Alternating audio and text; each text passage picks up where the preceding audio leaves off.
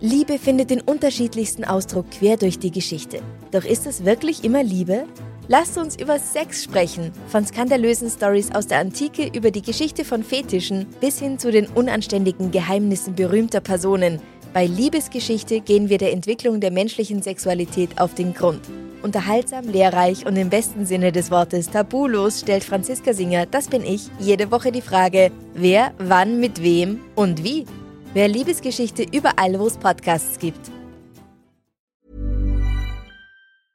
Hey, I'm Ryan Reynolds. At Mint Mobile, we like to do the opposite of what Big Wireless does. They charge you a lot, we charge you a little. So naturally, when they announced they'd be raising their prices due to inflation, we decided to deflate our prices due to not hating you. That's right. We're cutting the price of Mint Unlimited from $30 a month to just $15 a month. Give it a try at mintmobile.com slash switch. $45 upfront for three months plus taxes and fees. Promo for new customers for limited time. Unlimited more than 40 gigabytes per month. Slows. Full terms at mintmobile.com. Also letztens habe ich mit meiner Freundin über das Älterwerden gesprochen und was halt bei vielen dabei so passiert. Na, alles ist nicht mehr so straff, die Haare waren auch mal voller. Dazu kommen Energielosigkeit und Gelenkschmerzen. All das kann ein Hinweis auf einen Kollagenmangel sein. Durch die Art, wie wir uns heute ernähren, ist es nämlich wahrscheinlich, dass unsere Körper nicht mit genügend davon versorgt werden. Kollagen ist mit 30% Proteinanteil das häufigste Protein im menschlichen Körper und damit die wichtigste Strukturkomponente von Bindegewebe, Haut, Haaren, Gelenken und Bändern. Damit es gar nicht erst so weit kommt, habe ich für mich die perfekte Lösung gefunden, das Kollagenpulver von Edubili. Und deswegen habe ich gleich einen Code für euch, damit ihr es auch ausprobieren könnt. Mit nur einer Portion am Tag decke ich meinen Kollagenbedarf. Ich tue mir gerne am Morgen einen Messlöffel in meinen Proteinshake dazu oder pepp meinen Eistee mit einer der leckeren Geschmacksrichtungen auf.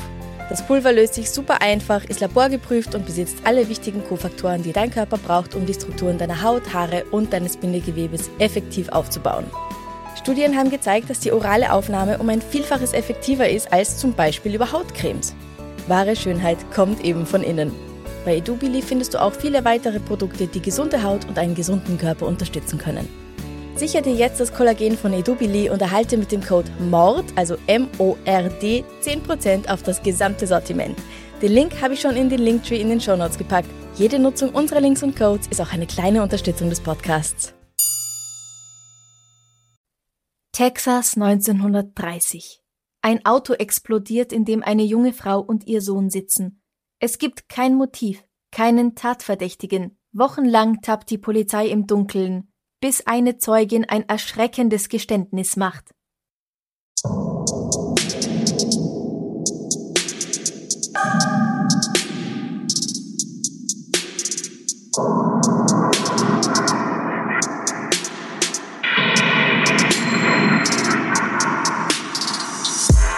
Servus, Christi. Herzlich willkommen bei Darf's ein bisschen Mord sein? Dein Podcast zum Thema wahre Verbrechen. Mein Name ist Franziska Singer Und ich bin Amrei Baumgartel. Freitag, der 27. Juni 1930 in Amarillo, Texas. Exa rückt ihrer neun Jahre alten Tochter Bobby Jean den Hut zurecht und gibt ihrem Mann Alfred einen Abschiedskuss. Dann verlassen Vater und Tochter das Haus. Heute nimmt Alfred die Kleine mit zur Arbeit. Bobby Jean möchte so gern einmal sehen, wo Papa arbeitet. Sie gehen zu Fuß zu seinem Anwaltsbüro in der Stadt, da Exa einen größeren Einkauf zu erledigen hat und daher das Auto braucht. Gegen 10.30 Uhr steigen Exa und ihr elfjähriger Sohn in das Auto. Ihre 13-jährige Tochter Ladell bleibt an diesem Tag zu Hause. Alfred hatte das Auto, einen Durant Coupé, am Vorabend schon rückwärts in die Garage gefahren, damit seine Frau einfach losfahren kann, die 33-Jährige hat den Führerschein nämlich noch nicht lange und fühlt sich beim Fahren noch ein wenig unsicher. Sie fahren erst ein paar Meter, als der Wagen beginnt, sich mit Rauch zu füllen. Exa steigt aufs Gas. Dann ein Knall. Der Wagen explodiert. Alfred Jr. wird in weitem Bogen rausgeschleudert, landet halb sitzend mit dem Rücken gegen einen der typischen weißen Gartenzäune. Er schreit, dann verliert er das Bewusstsein. Aus den umstehenden Häusern laufen sofort die Leute zusammen. Kurze Zeit später ist ein Rettungswagen vor Ort, der den Jungen in ein Krankenhaus bringt. Für Exa kommt jede Rettung zu spät. Das heißt, sie wurde bei der Explosion getötet. Ja, sie wird dabei regelrecht in Stücke gerissen. Auch Alfred Jr. wird übel zugerichtet, ihm wird viel Fleisch von der linken Seite seines Gesichts und Körpers gerissen. Aber wie? Ich meine, gut 1930, Ist das normal, dass da Automotoren explodieren? Oder wie kommt's dazu? Das Auffällige ist, dass diese Explosion nicht vom Benzintank oder vom Motor herrührt. Die beiden sind so gut wie unbeschädigt. Das Auto fährt sogar noch einige Meter weiter, bis es dann von der Straße abkommt und in eine Garage hineinkracht. Die Karosserie ist aber vom Fahrgestell runtergerissen worden und hat sich in alle Richtungen verteilt, und auch Exapanes Körper hat ein solches Schicksal erlitten. Außer dem nackten Rahmen und der Getriebewelle des Autos ist nichts mehr an seinem Platz. Also man sieht wirklich auf den Fotos, die Reifen sind da, das Fahrgestell unten ist da und dann noch das Lenkrad. Wow. Also so die Hälfte des Lenkrads ungefähr. Wow, okay. Mhm. Und Alfred Jr. überlebt diese Explosion? Ja, der überlebt diese Explosion schwer verletzt. Auf dem Weg ins Krankenhaus kommt er immer wieder kurz zu sich, um nach seiner Mutter zu fragen, und er wird gleich wieder ohnmächtig. Ein paar Stunden später hat er sich aber so weit erholt, dass er befragt werden kann. Das würde man heute wahrscheinlich nicht mehr machen, aber 1930. Oh Gott. Elf Jahre alt, die Mutter tot. Hey, erzähl mal. Ja, großes Trauma erlitten hier. Er sagt, Eigentlich weiß ich von gar nichts, außer dass ich plötzlich aufwachte und bemerkte, dass ich mich in einem Krankenwagen befand. Während der Fahrt wurde es plötzlich rauchig im Wagen. Es roch nach brennender Lunte. Ich weiß, wie das riecht, weil ich einmal beim Spiel mit einem Freund zusammen ein Stück Lunte fand, das wir angezündet und verbrannt haben. Es muss jemand Dynamit im Auto versteckt haben. Dynamit. Lunte. mhm. In welcher Gegend von Amarillo, Texas befinden wir uns? In einer sehr guten, mit schönen Reihenhäuschen, wo ausschließlich relativ wohlhabende weiße Familien wohnen. Warum die Dynamit zu Hause rumliegen haben sollten, weiß ich nicht. Ich kann mir aber vorstellen, dass manche Männer es in ihrer Freizeit zum Fischen verwendet haben. Das ist eine Praxis, die übrigens heute in vielen Teilen der Erde verboten ist. Ja, es wäre logischer irgendwie in einem, was weiß ich, äh, Kohleabbaugebiet oder so, dass man da leichter Mhm. mal Zugang hat zu Dynamit. Genau. Deswegen es dachte ich, vielleicht sind wir in einem Arbeiterviertel unterwegs oder so. Ja, da hast du auch absolut recht. Es ist relativ unwahrscheinlich, dass tatsächlich das Dynamit von zu Hause kam. 1930 ist die Stadt Amarillo nämlich stark im Wachsen begriffen. Es wird sehr viel gebaut in dieser Gegend und weil der Boden dort sehr hart und steinig ist, kommen bei Fundamentierungsarbeiten oft Sprengmittel zum Einsatz. Ganz in der Nähe von dem schicken Ziegelhäuschen der Familie Payne befindet sich auch so ein Bauplatz, auf dem eine neue Schule entstehen soll. Es ist also möglich, dass die Arbeiter da mal ein bisschen Dynamit übersehen haben oder vergessen haben, es am Abend wegzuräumen. Und wie Kinder halt so sind, zu der Zeit damals, da dürfen Kinder ja noch herumlaufen und spielen, wie sie wollen, unbewacht, ja. Keiner denkt sich was. Die gehen halt dann, wenn niemand mehr da ist, auf die Baustelle, sehen das und stecken's ein. Das ist schon möglich. Ja. Ein Freund von Alfred Jr. ist außerdem der Sohn eines Lastwagenfahrers, der bei einer Sprengstofffirma angestellt ist. Es wäre also auch durchaus möglich, dass die Burschen im Wagen des Vaters ein vergessenes Stück Sprengstoff gefunden haben oder vielleicht auch irgendwas rausgeklaut haben. Gut, ich meine, damals Sicherheitsgurte wurden auch erst irgendwann später verpflichtend. Also Ja, ich glaube, ja. mit der Sicherheit war das einfach noch nicht so weit her, wie du sagst, da kann man locker mal sowas irgendwie Mhm. ein bisschen klauen und damit experimentieren. Genau, eine ganz andere Zeit. Ja, Solange Dynamit trocken ist, ist es übrigens nicht gefährlich, wenn ich das richtig verstanden habe. Also außer du zündest halt diese Lunte an. Aber wenn es feucht wird, dann wird es so richtig gefährlich. Dann kann nämlich Nitroglycerin austreten und dann explodiert plötzlich eine Pfütze. Oder wenn es gefriert und man haut drauf, dann geht's auch extrem leicht los. okay. Es ist allerdings so, dass in einer anderen Quelle steht, dass der Bub einfach sagt, dass es nach Krachern gerochen hat wie bei einem Feuerwerk. Also diese eloquente Äußerung mit dem Dynamit dürfte vom Verfasser des Berichts, den ich da vorliegen habe, etwas geschönt worden sein. Da war ein Erwachsener am Werk. Okay. Ich fürchte fast. Ja. Während Alfred Jr. im Krankenhaus versorgt wird, erfährt Alfred Day Sr. in seinem Büro von diesem schrecklichen Vorfall. In einer Quelle wird er als wie vernichtet von dem Schicksalsschlag bezeichnet, in einer anderen als emotionslos. Also er hat reagiert. Irgendeine Reaktion wird er gehabt haben. Es kommt ja immer sehr darauf an, wie man das sieht und was man hinein interpretieren Richtig, möchte. richtig. Und ich kann auch ausdruckslos sein und trotzdem vernichtet von einem Schicksalsschlag. Ja. Aber hat er Feinde? Er ist ja Anwalt, oder? Ja. Ich meine, kann das sein, dass da irgendjemand ihn vielleicht treffen wollte oder vielleicht sogar irgendwie aus der Seite irgendwie vielleicht so unters Auto gerollt geworfen hat oder so? Mhm. Das wird natürlich untersucht, weil sowas ist tatsächlich vorgekommen. Mhm. Also das ist nicht nur was, was man in Filmen sieht, sondern die Leute haben das tatsächlich gemacht und so Krass. kommt das dann meistens auch in die Filme. Aber es kann kein Beweis dafür gefunden werden, dass sich jemand versteckt und sowas gemacht hätte. Mhm. Die Polizei meint, dass die Explosion tatsächlich vom Inneren des Autos ausgegangen ist und wir wissen zu diesem Zeitpunkt noch nicht einmal, ob es jetzt Dynamit war oder ob es was anderes war. Das ist ja bloß das, was der Bub gesagt haben soll. Also abgesehen von wer, warum, wieso, ist jetzt erstmal die Frage, welcher Sprengstoff wurde eigentlich verwendet? Ein Sachverständiger, der hinzugezogen wird, schließt Dynamit aus. Bei einer Dynamitexplosion würde sich der Explosionsstoß nämlich in Richtung des geringsten Widerstandes fortpflanzen, in diesem Fall nach unten in Richtung Straße. Aha. Die Straße ist aber nicht kaputt, auf der Straßenoberfläche sind keine Spuren zu sehen, also meint er, Dynamit wird's nicht gewesen sein. Reines Nitroglycerin hält er auch für ausgeschlossen, weil eine Explosion dadurch so stark sein müsste, dass sämtliche Fenster der Nachbarschaft zersprungen wären. Darum meint er, dass hier mit Trinitrotoluol gearbeitet worden sein müsse. Mit was? TNT. Ah, okay, TNT kennt man, ja. Mhm. Mindestens von dem Lied. ACDC, oder? Richtig, ja. Der Sachverständige irrt sich hier übrigens, aber mehr will ich eigentlich jetzt noch gar nicht verraten. Also auch TNT ist falsch. Ja. Okay. Ich Gut, will noch okay, nicht mehr ja. verraten. Hey. Ich warte. Gleich nach der Explosion werden die Straße und die umliegenden Gärten von Polizei, auch von Reportern und Privatpersonen nach Überresten durchsucht. Sie hoffen, Überreste einer Bombe oder einen Zeitzünder zu finden, das wären also Teile eines Uhrwerks.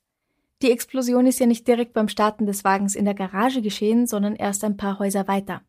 Es gibt verschiedene Theorien dazu, wie die Explosion herbeigeführt worden sein könnte, aber alle elektrischen Verbindungen im Motor sind intakt, da hat niemand dran herumgepfuscht. Eine weitere Untersuchung der Straße und der Umgebung ist nicht möglich, weil inzwischen irgendjemand die Feuerwehr gerufen hat, die die Straße abgespritzt hat. Dadurch ist es unmöglich, noch irgendwas Neues festzustellen. Ah. Gehen wir mal einen Schritt zurück und sprechen über Exa und Alfreds Leben. Exa Johnson wird am 7. Juli 1896 geboren. Alfred Day Payne ist vier Jahre älter als sie. Die beiden lernen sich 1914 auf dem College kennen, die beiden werden hier zu Lehrern ausgebildet. Im Mai 1915 läuten dann schon die Hochzeitsglocken. Für das Jahrbuch von 1915 von ihrem College werden sie auf dem Tennisplatz fotografiert und darunter steht AD Payne, Best Love Server, Exa Payne, Best Love Receiver. Das ist romantisch, oder? Ja, und das hat sehr Okay. viel mit Tennis zu tun. Ah. Ja, nicht das, was du Dankeschön, denkst. okay. Nach dem College unterrichten sie eine Weile an Schulen und sie ziehen auf einen Bauernhof. Die wirtschaftliche Situation nach dem Ende des Ersten Weltkriegs zwingt sie aber dazu, wieder in die Stadt zurückzugehen und schließlich beschließt Alfred, Recht zu studieren. Sie bekommen drei Kinder. Ladell, geboren 1916, Alfred Day Jr., geboren 1919 und Bobby Jean, geboren 1920. 1926 zieht die fünfköpfige Familie nach Amarillo, wo Alfred oder AD, wie er meistens genannt wird, Partner in der Anwaltskanzlei Kate Hart Payne wird. Er versucht sich sogar als Politiker und 1929 verlässt er diese Kanzlei, um Richter zu werden. Dieses Vorhaben gibt er allerdings schnell wieder auf. Okay. Weil wir ja gerade letzte Woche über Femizide und häusliche Gewalt gesprochen haben. Wie sieht's denn bei Ihnen in der Ehe aus? Weiß man das? Sind die friedlich? Gibt's da Gewalt? Soweit man weiß, sieht's bei denen gut aus. Da äußern sich alle wirklich nur positiv darüber. Mhm. Die finanziellen Verhältnisse der Familie lassen oft zu wünschen übrig, aber Exa ist niemand, der sich da groß beklagt und sie ist gern Hausfrau und Mutter. Es ist allerdings so, dass Exa schon im Februar 1929 ins Krankenhaus gebracht werden musste, weil eine Schrotflinte im Haus losgegangen war und sie an der Hand verletzt hatte. Ein Unfall. Ein klassischer. Oder? AD sagt ja, die ist einfach umgefallen, blöder Zufall und naja, Exa kann man jetzt nicht mehr fragen. Ja. Also er sagt, die Waffe wäre im Abstellraum gewesen, sie wäre umgefallen, gerade in dem Moment, als sie die Tür geöffnet hat und die Waffe hätte sich plötzlich entladen. Hm. Ja. Kommt vor, aber. Also auch Gewehrschränke waren damals wohl noch kein Ding. Und das sicher zu verstauen. Aber es ist halt doch irgendwie. Ich suche halt nach Verbindungen. Es ist auffallend, dass sie schon mal mit einem, also Ja. gibt's denn sowas wie eine Lebensversicherung vielleicht auf ihr Leben? Ja, gibt es. ja, ja. okay. AD sagt, dass auf seine Frau zwei Polizen liefen, zu je 5000 Dollar und eine zu 1000 Dollar. Diese Beiträge sollen aber im Falle eines Ablebens an die Kinder ausgezahlt werden und nicht an den Ehemann. Alfred Jr. ist auf 5000 und auf 2000 Dollar versichert. Das ist schon ziemlich viel, oder? Gerade zu der Zeit und wenn du sagst, sie waren finanziell vielleicht nicht immer so gut aufgestellt, dann ist das doch einiges. Ja, 5000 Dollar wären heute an die 80.000 Dollar. Wow. Das ist aber nichts im Gegensatz zu der Summe der Polize, die auf AD selbst läuft. Der ist über 23.500 Dollar versichert. Das sind heute gute 370.000. Wow. Ist Ja. das normal? Aber es ist nicht wenig Geld. Dann wäre es doch logischer, wenn er umgebracht werden würde, oder? Ja, da hast du Weil recht. er allein ist noch immer mehr wert als Frau und Kind zusammen. Ja, absolut. Er hat sich so hoch versichern lassen, weil er ja Anwalt ist und da vielleicht, wenn einer seiner Mandanten oder einer der gegnerischen Partei irgendwie einen großen Hass auf ihn hat, ja, und ihn umbringt, dass die Mhm. Familie dann abgesichert ist. Also ein Mord des Geldes wegen ist also auszuschließen, da hast du schon recht. Er wird jetzt nicht reich dadurch. Vor allem auch nicht, wenn das Geld an die Kinder geht und gar nicht an ihn. Es stellt sich heraus, dass die Versicherung auf sein Leben schon Sinn gemacht hätte, wenn eben er derjenige gewesen wäre, der an diesem Morgen mit dem Auto gefahren wäre. Einige Monate zuvor hatte AD nämlich anonyme Drohungen erhalten, wo ihm auch tatsächlich mit dem Tod gedroht wurde. Er verdächtigt einen Molkereibesitzer, gegen den AD ein Verfahren eingeleitet hatte, dahinter zu stecken. Der Mann hat für diesen Tag der Explosion aber ein Alibi. Dann kommt heraus, dass AD, der sechs Geschwister hat, schon lange einen Streit mit seinem älteren Bruder William Benton Payne, genannt Ben, hat. Hm. Und Ben? Hat Ben ein Alibi? Ben hat ein Alibi. Ben ist Schafzüchter. Er lebt auf einem Hof, der schwer erreichbar ist. Wenn er den Zug von dort nach Amarillo nehmen würde, dann wäre er bestimmt von vielen Bekannten gesehen worden. Es hat ihn aber niemand gesehen. Als die Leute in seinem Ort befragt werden, stellt sich heraus, dass Ben tatsächlich schon seit Wochen nicht mehr in der Stadt gewesen war. Weil außerdem diese Bombe oder dieser Sprengkörper, was auch immer, in der Nacht am Auto angebracht worden sein muss, weil AD es ja zuvor noch ohne Probleme rückwärts in die Garage gefahren hatte, hätte Ben über Nacht irgendwo unterkommen müssen und auch das wäre aufgefallen. In einem Interview mit der Presse sagt AD, Ich bin auf ein oder zwei wichtige Hinweise gestoßen. Ich habe versucht, fair zu bleiben und niemanden ungerechtfertigt zu verdächtigen. Es ist mir nicht möglich, irgendjemanden, selbst keinen Feind, so einer schrecklichen Sache zu verdächtigen, aber ich muss dennoch feststellen, dass diese Explosion mir galt. ja, sieht also alles wirklich danach aus. Ja. Gene Howe, der Verleger der Zeitung Amarillo Daily News and Globe, setzt eine Belohnung von 500 Dollar für die Erfassung des Mörders aus. AD legt noch einmal 5000 drauf und engagiert zwei Privatdetektive, die der Sache auf den Grund gehen sollen. Jetzt werden aber Gerüchte verbreitet, dass man gar nicht so weit weg nach einem Täter zu suchen habe. Angeblich wäre es AD selbst gewesen, der seine Frau loswerden wollte, weil er eine Affäre hat. Diese Gerüchte setzen AD und seiner Familie sehr zu. Sie bekommen anonyme Anrufe und auf der Straße wird mit den Fingern auf sie gezeigt und getuschelt. Die 14-jährige Ladell sagt in einem Interview, Wenn Sie glauben, dass ich meinen Vater beschütze, liegen Sie falsch. Wenn ich denken würde, dass er meiner Mutter irgendetwas angetan hat, würde ich ihn sofort verraten. Dann würde ich ihn nicht in Schutz nehmen. Ich würde nichts unternehmen, um ihn zu retten, wenn ich denken würde, dass er schuldig ist. Aber bitte verstehen Sie, dass ich an meinen Vater glaube. Er hat meine Mutter immer so behandelt, als ob er sie liebt. Ich kann mir nicht vorstellen, dass er mich getäuscht hat. Anfang August 1930 bittet AD Gene Howe, seinen Bekannten bei der Zeitung, ihm zu helfen, etwas gegen diese Gerüchte zu unternehmen. Der ruft bei der Zeitung Star in Kansas City an und bittet darum, den erfahrenen Kriminalreporter A.B. McDonald nach Amarillo zu schicken, um sich den Fall mal näher anzusehen. Es ist nämlich schon seit einem Monat nichts Neues mehr zutage gekommen. Man hat immer noch keinen Schuldigen gefunden und auch kein Motiv. Alle sagen, dass Exa und AD das perfekte Paar waren. Man könne sich keine zwei Personen vorstellen, die besser zusammenpassen. Die beiden seien ganz in ihrer Liebe zueinander aufgegangen, nach Ansicht von ein paar Leuten sogar so sehr, dass sie ihre Kinder darüber vernachlässigt hätten. Jeden Abend konnte man die beiden beobachten, wie sie miteinander spazieren gehen, eine Ausfahrt in dem Durand Coupé oder ein romantisches Picknick im Mondenschein machen. Eine Nachbarin sagt, ein Mann kann nicht einem anderen Frauenzimmer nachlaufen und dabei in seiner ganzen Freizeit dauernd zu Hause sein. Wenn Payne ausgeht, dann ist es bestimmt nur mit seiner Frau. Mir kann keiner einreden, dass es in seinem Leben irgendeine andere Frau gibt.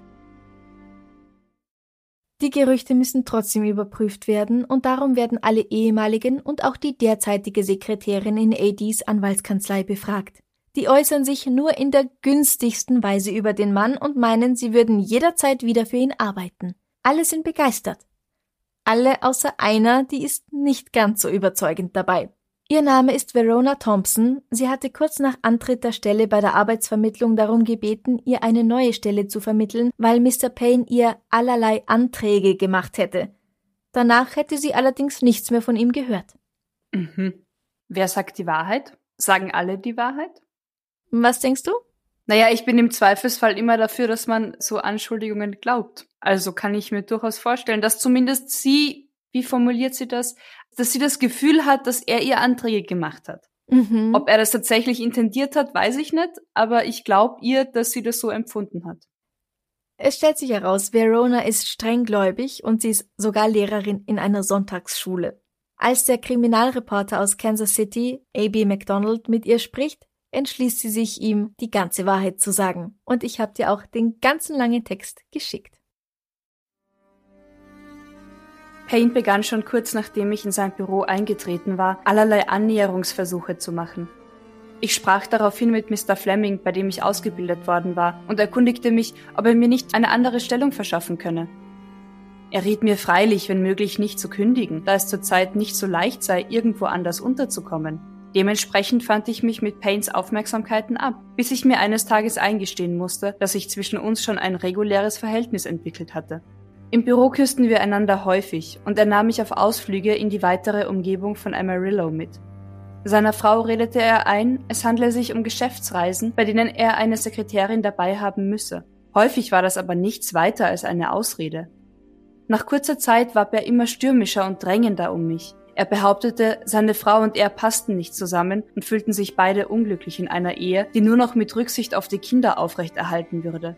Schon kurz nach der Heirat hätten sie einsehen müssen, dass sie nicht zueinander gehörten. Jetzt aber sei der Zeitpunkt gekommen, wo eine Scheidung unabdingbar werde. In der Folgezeit erklärte er schließlich häufig, dass er sich seine Familie vom Hals schaffen werde.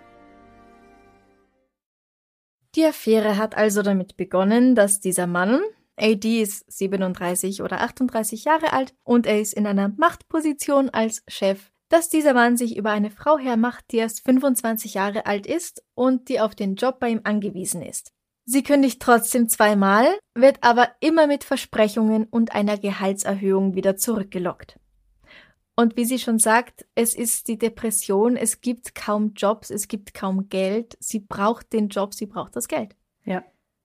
Man glaubt ihr und schließlich wird am 5. August Alfred Day Payne festgenommen.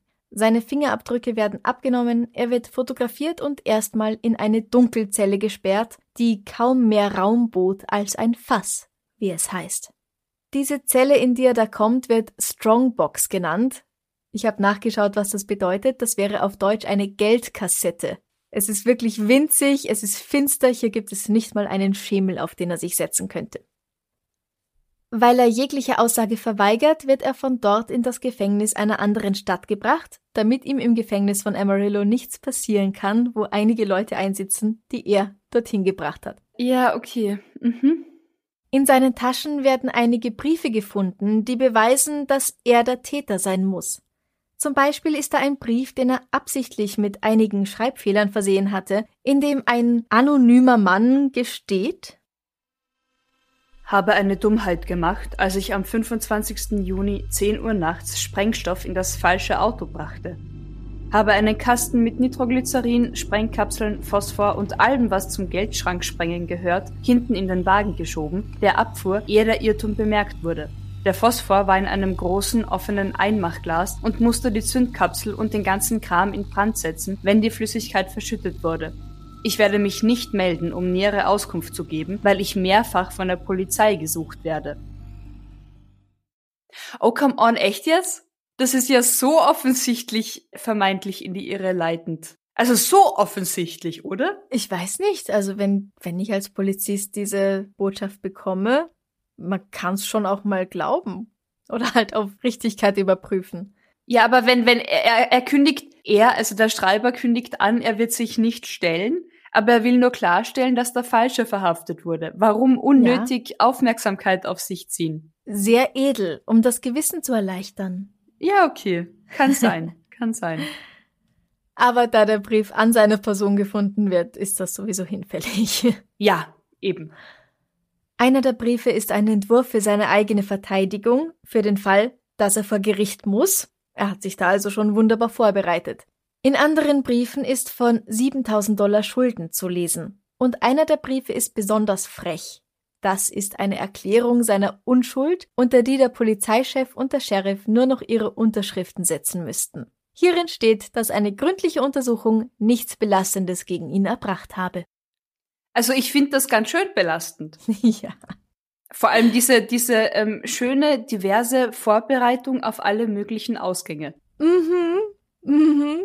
Natürlich behauptet AD gleich, dass er diese Briefe gar nicht geschrieben hat. Die hat ihm jemand untergeschoben, damit mhm. er verdächtig wirkt. Mhm, mh. Und das ist auch schon das Letzte, das er sagt. Alfred Day Payne ist schließlich ein unbescholtener Bürger und ein guter Anwalt. Er raucht nicht, er trinkt nicht, er flucht nicht und er lässt sogar von Kaffee und Tee die Finger. Die Beziehung mit Exa gilt in jeder Hinsicht als gut. Ist ein Mann seiner Stellung und seines Charakters wirklich imstande, seine liebende Frau zu betrügen und sie umbringen zu wollen? Viele meinen, dass Verona Thompson gelogen haben muss. Diese Affäre kann doch gar nicht wahr sein. Da muss es jemand ordentlich auf ihn abgesehen haben. Constable Thomason glaubt aber, dass er es war. Zu viele Dinge erscheinen ihm seltsam. Zum Beispiel stellt sich heraus, dass es AD war, der die Feuerwehr gerufen hatte, um die Straße zu säubern. Um seinen schwer verletzten Sohn, der immer noch im Krankenhaus liegt, kümmert er sich nicht. Und die Überreste des Autos hat er Ende Juli verkauft, obwohl die Polizei ihm eingeschärft hatte, dass er es noch zu Untersuchungszwecken behalten muss. Letztendlich beschließt AD im Gefängnis von Stinnett doch noch reinen Tisch zu machen. Er diktiert sein Geständnis in einen Zug runter und nun erfahren die Beamten, dass er bereits fünfmal vorher versucht hatte, Exa zu ermorden. Ich habe dir Auszüge aus diesem Geständnis geschickt, nur Auszüge, weil sein Manifest umfasst circa 30.000 Worte. Wow. Ja, es ist 55 Seiten lang. Wow. Da hat sich viel angestaut. mhm. Okay, ich fange mal mit den Ausschnitten an. Ende November wachte ich häufig mitten in der Nacht auf, wenn ich dann meine Frau neben mir ruhig und friedlich schlafen sah, kam mir häufig der Gedanke, wie viel wohler wäre ihr, wenn sie so weiterschlafen könnte, ohne je wieder aufzuwachen. Es gab ein sehr einfaches Mittel. Ich brauchte nur den Gashahn im Schlafzimmer aufzudrehen. Ich schraubte auch den Brenner ab, sodass das Gas ganz ungehindert ausströmen konnte. Dann legte ich mich wieder neben meine Frau ins Bett. Es zeigte sich nicht die geringste Wirkung. Ich löste etwa sechs Morphiumtabletten auf und mischte die Flüssigkeit der Arznei bei, die meine Frau regelmäßig nahm. Auch dies hatte keine Wirkung. Die war nur äußerst nervös davon und hatte Kopfschmerzen. Nun trug ich mich mit dem Gedanken, sie bei einem Autounfall umkommen zu lassen. Ich wollte den Wagen auf abschüssigem Terrain an einem See abstellen, wo ich ihn mit ihr darin wie durch einen unglücklichen Zufall ins Wasser rollen konnte, aber ich fand keinen geeigneten Platz. Eines Tages begann ich mit meinen Experimenten. Ich schlüpfte in die Kammer, befestigte das Gewehr am Untergestell der Nähmaschine und knüpfte die an dem hölzernen Hebel angebrachte Schnur im richtigen Abstand an der Türklinke fest. Der Schuss musste meine Frau in Brusthöhe treffen. Da ich die Sache gründlich geübt hatte, kostete es mich nur wenig Zeit, alles so anzubringen, dass es auch wirklich funktionierte. Als meine Frau die Kammertür öffnete, kam meine kleine Tochter Bobby Jean ins Schlafzimmer. Deswegen trat meine Frau etwas zurück und sie stand etwas seitlich. Bis auf eine bedeutungslose Fleischwunde blieb sie unverletzt.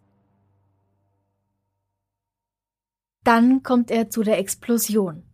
Dass niemand nachvollziehen konnte, wie die Bombe gebaut worden war, macht ihn irrsinnig stolz und er erklärt es liebend gern mit sehr vielen Worten. Ich mache es aber kurz. Daher die 33 Seiten Manifest? 55. 55, das war's. Irgendeine Schnapszahl. 30.000 Worte. Mm. AD hat unter dem Fahrersitz drei Stangen Dynamit angebracht und die langen Lunden durch eine Öffnung im Boden nach hinten geführt. Dann hat er eine kleine Öllampe gebaut, die mehrere Stunden brennt und eine Konstruktion mit Gummibändern, die bei einem Ruck reißen und die Lunte über diese Lampe bringen. Damit nichts schiefgehen kann, weil sich Dynamit, und das weiß er, in Richtung des geringsten Widerstandes entlädt, packt er hinten in den Wagen einen schweren Sack mit Hühnerfutter, der das Auto beschweren soll. Am Morgen des 27. Juni muss er sich also nur noch, bevor er mit seiner Tochter das Haus verlässt, kurz in die Garage schleichen, die Öllampe entzünden und dann klappt alles genau wie geplant. Und es klappt tatsächlich, obwohl er das niemals studiert hat ich bin echt fasziniert von diesem Erfindergeist. Diese Tüftelei mit alles austarieren und das ja auch haargenau so mhm. timen, dass das dann hinhaut. Er hat sehr viel herumprobiert vorher. Ich meine, ändert nichts dran, dass er kaltblütig seine Frau ermordet hat und sein Sohn im Krankenhaus ist. Ja, ja. Aber der Erfindergeist, ähm, wow. Na, er hat da, er hat da wirklich sehr viel Energie reingesteckt in diesen Plan. Gut, ich meine, wenn er es davor schon fünfmal anders probiert hat, dann Vielleicht. Ja, na, das erste Mal, das war ja ein äh, Mord, Selbstmord. Ja. Eben, das erste Mal war das einzige. Und dann Mal. hat er sich's eben ja. anders überlegt, dass er doch nicht sterben möchte, aber seine Frau soll bitte. Ja. Mhm. Ja. Er ist also sehr stolz auf seinen gelungenen Plan, aber trotz dieser Kaltblütigkeit beharrt er darauf, dass er seine Frau nur umgebracht hat, damit sie nicht leidet, weil die Familie ja solche finanziellen Schwierigkeiten gehabt hätte. Könnte man sie das bitte selbst entscheiden lassen? Ganz genau. Und jetzt kommt der Knaller. Er hat absolut damit gerechnet, dass sein Sohn ebenfalls ums Leben kommt.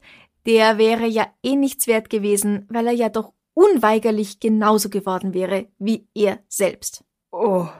Und er, Alfred Day Payne Senior, wolle so schnell wie möglich hingerichtet werden. Weil die Männer in seiner Familie, die taugen nichts, oder wie? Die taugen nichts, sie müssen sterben. Wow. Den Vorschlag seiner Verteidiger, auf geistige Unzurechnungsfähigkeit zu plädieren, schlägt er aus. In einem Brief an den Richter schreibt er, wenn du so lieb bist. Ich möchte so schnell wie möglich auf den elektrischen Stuhl. Meine Gründe dafür, meine Frau zu töten, vertragen sich nicht mit der Einstellung der Gesellschaft. Je schneller ich im Grab bin, desto besser ist es für alle. Hat er schon recht, dass seine Gründe dafür sich nicht mit der Einstellung der Gesellschaft vertragen. Und das ist gut so. Ja, da gebe ich ihm recht. Am 29. August 1930 wird die Voruntersuchung abgeschlossen und das Hauptverfahren wegen Mordes wird gegen ihn eröffnet. Am selben Tag bekommt er von seinen beiden älteren Kindern, Alfred Jr. und Liddell, Besuch. AD ist ganz entzückt darüber, dass sein Sohn ihm vergeben habe und ihm sogar einen Pfirsich mitgebracht hat. AD schreibt einige Briefe, in denen er den Wunsch äußert, ihn an Exas Seite zu begraben und dass er sich wünscht, seine drei Kinder gleich mitzunehmen. Nur um sicher zu gehen, gleich mitzunehmen heißt in dem Fall ins Grab. Okay. Am 30. August, kurz nach Mitternacht, zieht er einen Gegenstand aus seiner Kleidung. Kurze Zeit später erschüttert eine Explosion das Gefängnis. A.D. Payne wollte nicht länger auf den elektrischen Stuhl warten und hat die Sache selbst in die Hand genommen. Wie, und er hat es geschafft, Sprengstoff ins Gefängnis zu schmuggeln? Oder im Gefängnis zu erhalten? Ja, man weiß nicht wie. Dieses Geheimnis nimmt er mit ins Grab. Aber er hat es geschafft, im Gefängnis eine Explosion herbeizuführen, bei der er umkommt, also keine geringe. Ja, ja, genau. Wow. Auch welcher Sprengstoff es ist, kann damals nicht in Erfahrung gebracht werden. Ich glaube aber auch nicht, dass das wirklich jemanden so stark interessiert hat. Es war halt ein Mörder weniger. Der ja eh auch hingerichtet werden hätte sollen. Genau. Also, ja. Naja, für die Sicherheitsvorkehrungen wäre es vielleicht doch ganz spannend. Das stimmt allerdings, ja. Wer, wie, warum da sich selbst in die Luft jagen konnte, aber. Ja, ja naja. Dass er sich schließlich selbst getötet hat, wo er ohnehin mit großer Wahrscheinlichkeit die Todesstrafe erhalten hätte, das finden die meisten nicht weiter schlimm, aber der tatsächliche Grund ist dann doch überraschend. Um Mitternacht ist nämlich eine Klausel erloschen, nach der seine Kinder bei einem Selbstmord kein Geld von der Lebensversicherung gesehen hätten. Wenn er sich also eine halbe Stunde vorher umgebracht hätte, wären die Kinder leer ausgegangen, so aber erhalten sie immerhin 10.000 Dollar. Und wenn er auf dem elektrischen Stuhl stirbt, dann, dann wäre es kein Mord gewesen, wäre es kein Selbstmord gewesen, dann hätten sie auch kein Geld bekommen. Ich kann es ihm trotzdem nicht zugute halten, weil das ganze Drama hätte vermieden werden können, wenn er einfach nicht angefangen hätte, zu versuchen, seine Frau und sich umzubringen. Also es ist ja eh lieb und eh irgendwie fürsorglich von seinem, von als Vater den Kindern gegenüber. Aber es ist. Äh, es war das Mindeste, was er in diesem Fall noch tun konnte, ja. Ich würde dabei anfangen, es ist das Mindeste, nicht zu fantasieren, weder dich, deine Frau noch deine Kinder umzubringen und wir ja. hätten das Ganze einfach nicht. Natürlich. Aber wenn man schon mal so weit ist, dann ist das die beste Möglichkeit, weil so ist für seine Kinder ein bisschen gesorgt. Das stimmt. AD wird entgegen seines Wunsches nicht bei seiner Frau beerdigt. Das finden ihre Eltern nämlich gar keine so klasse Idee. Äh, Finde ich auch. Mhm. Ja. Sondern er wird auf einem anderen Friedhof in einer anderen Stadt beerdigt. Finde ich sehr gut. Weit weg von seinem Opfer. Dass sie wenigstens dort die Ruhe hat. Ja. Von den Kindern ist nicht viel weiter bekannt, sie sind alle aber ziemlich alt geworden. Was ich herausfinden konnte ist, dass die älteste der Kinder, Ladelle, 1934 heiratet und zwei Kinder bekommt. Sie stirbt 2014 im Alter von 97 Jahren. Oh. Alfred Day Payne Jr. stirbt 2004 im Alter von immerhin 85 Jahren. Was bei dem privat so los war, da ist leider gar nichts gestanden und über die jüngste Bobby Jean konnte ich herausfinden, dass sie ebenfalls geheiratet und zwei Töchter bekommen hat, außerdem eine Enkelin und sechs Großenkel. Oh. Bobby Jean stirbt 2015 im Alter von 94 Jahren. Okay, zumindest hatten sie ein langes, erfü hoffentlich erfülltes Leben. Ja. Die Kinder. Und selbst Alfred Jr. hat noch ein sehr langes Leben gehabt. Ja. Hoffentlich nicht ständig von Schmerzen begleitet. Ich wollte gerade sagen, hoffentlich soweit auch wieder genesen, ja. Zu guter Letzt habe ich noch eine Anekdote für dich von George E. Turner, der diesen Fall in dem Buch The Cruel Plains beschrieben hat. Er schreibt, ich war damals ein junger Bursche, aber ich werde den Tag, an dem Mrs. Payne ermordet wurde, nie vergessen. Meine Mutter und ich sind zum Tatort gegangen. Als wir die Line Avenue überquerten, ist Mutter ausgerutscht und beinahe hingefallen. Sie war auf ein Stück Fleisch getreten. Die Gesichter von Herrn und Frau Payne und ihrem verwundeten Sohn werden mir immer in Erinnerung bleiben. Mein Vater kannte Payne gut und genau wie andere, die mit ihm bekannt waren, konnte er nicht glauben, dass er schuldig war. Menschenfleisch? Naja, was sonst? Hm. Ja, spannender Fall. Hm. Trauriger Fall. Ich weiß jetzt nicht, welche welche Nummer dieser Fall hat, aber es hat mich sehr an den Fall Dupont de Ligonnès erinnert, mhm.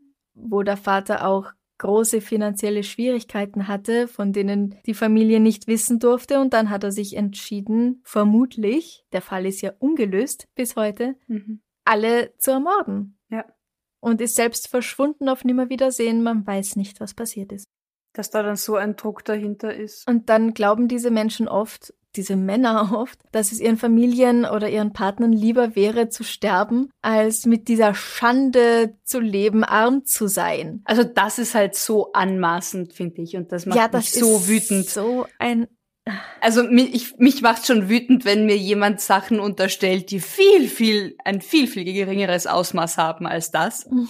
Aber komm, lass doch bitte Menschen selbst, also grundsätzlich entscheidest du, wenn du jemanden umbringst, für den Menschen, ob er weiterlebt oder in dem Fall eben nicht. Aber ja. sich dann noch so als, als Messias oder Märtyrer hinzustellen und zu sagen, ja, ich tue es ja eh nur für sie. Ja, es ist das ist so dermaßen zum Kotzen und Anmaßen. Das ist Ja. unwahrscheinlich. Ich weiß nicht, wie viel da nur der finanzielle Druck und diese Schande mit reinspielt, wenn du sagst, sein Sohn, wenn er von seinem Sohn sagt, naja gut, wenn der drauf geht, halb so wild. Boah, also das lässt mich schon sehr sprachlos zurück irgendwie. Absolut.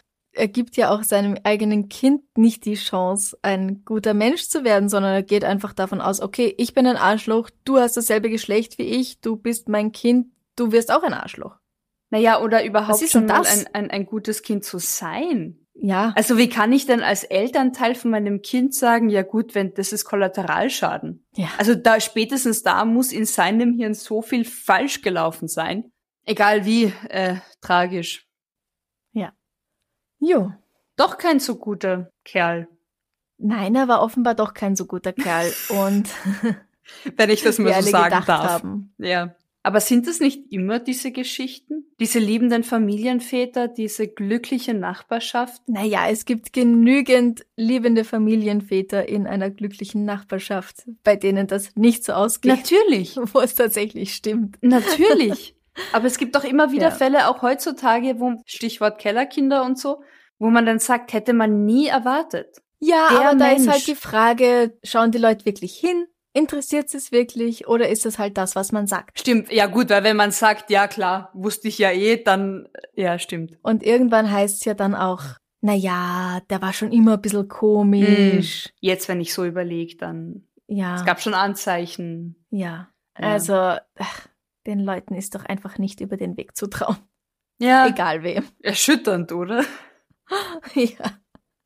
Also diesen Aussagen von wegen, ach, das perfekte Paar, da hat es nie was gegeben. Mhm. Außerdem, die Leute erzählen doch nicht alles. Ja, eben, was man nach außen hin trägt und lebt und was dann daheim passiert. Das ist oft ein großer Unterschied. Ja. Exa Payne wurde wie alt? Exa Payne wurde 33 Jahre alt. Und hätte bitte gern selbst entschieden, mit was ja, sie wie Exa lebt. Payne hätte bestimmt entschieden, dass sie noch weiterleben möchte. Ja. Machen wir was Schönes zum Abschluss. Einen Podcast zu produzieren kostet sehr viel Zeit, Energie und auch Geld. Darum würden wir uns sehr über deine Unterstützung freuen. Geh auf steadyhq.com slash darf sein bis Mord sein und werde unser Komplize. Das geht schon ab 2,50 Euro im Monat. Oder schick uns ein Trinkgeld über co-fi.com slash darf sein bis Mord sein. In unserem Shop auf Spreadshirt findest du T-Shirts, Tassen und Pullover, unter anderem mit dem Aufdruck Suchst du Logik? Alle Links findest du natürlich auch auf unserer Homepage www.darfseinbissalmordsein.com. Ich habe dir eine Frage Jetzt mitgebracht. komm mir nicht mit einer großen Tragik. Nein. Ich habe eine, eine, eine Frage. Franziska. Bügeln. Voll toll oder voll doof? Oh Gott, Bügeln total beschissen. Ich hasse Bügeln. Ja? Punkt. Frage du mich beendet. das, weil hinter dir irgendwo ein Riesenhaufen Bügelwäsche ist und du wissen möchtest, ob ich gern vorbeikommen will? Nein, Amra. das war eine subtile Anfrage Mhm. an ja, Mhm. deine Nein, sorry. haushaltlichen Fähigkeiten. Aber jetzt bin ich auf deine Antwort gespannt, weil ich habe nämlich auch sowas hier. Ah, ah, okay, okay. Aha. Hast du auch ein passendes Bügeleisen dazu? Weil das fehlt mir nämlich tatsächlich. Du kannst gern vorbeikommen, meine Sachen bügeln mit meinem Bügeleisen auf meinem Bügelbrett und ich habe sogar sowas voll für Ärmel. ausgestattet. Oh. Ja, ja. Du kannst gern erst meine Sachen bügeln und deine eigenen mitbringen und auch bügeln und ist gar kein Problem. Okay, würde ich machen. Also du magst bügeln. Ich, ähm, nicht, wenn ich es machen muss, aber ich finde, ich bin, ich finde, Bügeln hat so eine Instant Gratification. Es ist zerknittert, ich fahr drüber, es ist glatt. Also es ist so, yes! So wie Fenster putzen, du hast sofort ein Ergebnis und das ist befriedigend. Boah. Also es gibt tatsächlich, es Meine gab Fenster gehörten übrigens auch mal geputzt. ja, die kannst du auch bei mir gern mit übernehmen, wenn du dran Ach so. bist. Das hasse ich. Aber ich dachte, da hast du gleich das Ergebnis und das ist toll. Ja, aber es ist von der Körperbewegung. Bei Bügeln kann ich besser dabei fernschauen, Podcast hören. Okay. Also ja, manchmal bügele ich gern, aber wehe, ich muss bügeln, weil ich eine glatte Bluse brauche oder eine glatte Hose, dann... Ich bügel nur dann. Wie gesagt, ich bügel nie, ich habe kein Bügeleisen, aber ich habe früher gern. Vielleicht bügele ich gar nicht mehr so gern. Ich kann gerade sagen, ich bügel gern, weil ich dir ein hab's nicht. Bügeleisen kaufen Ja. und es ausprobieren. Wer sponsert mir ein Bügeleisen? Oder Na, ich finde, Ich, ich finde ja diese Dampfbügelteile so cool, weißt du? Diese Ja, das habe ich letztens ausprobiert und war nicht begeistert. Okay. Ah, ah, Keine Empfehlung. für mich. okay. Wie sieht's denn bei euch aus? Wie viele von euch hören uns denn regelmäßig und gern während dem Bügeln? War das die Frage? Ich dachte, die Frage ist, wer bügelt gerne? Ja, die Frage war, die Frage war eigentlich bügeln, voll toll, ja oder nein. Aber ich gehe davon aus, wenn man schon bügelt, dann macht man das mit uns im Ohr. Ja, na, das, das weiß ich nicht, ja. Wäre überhaupt mal interessant, wo uns alle Leute so hören. Das stimmt. Ist dir die Frage lieber als toll? Aber ich kann dich nicht fragen, wo, wo, wo, wo du uns hörst. Weil das weiß ich. Ich höre uns in meinem Arbeitszimmer. Ja, eben. Luftlinie 500 Meter neben mir in meinem Arbeitszimmer. Das Also sind mehr als 500 Meter. das sind Kilometer, Mm, zwei, mehr, ähm, ja. Drei. Na, drei bestimmt nicht. Na gut. Na dann, danke fürs Zuhören. Gesund bleiben. Bussi, Baba. Baba.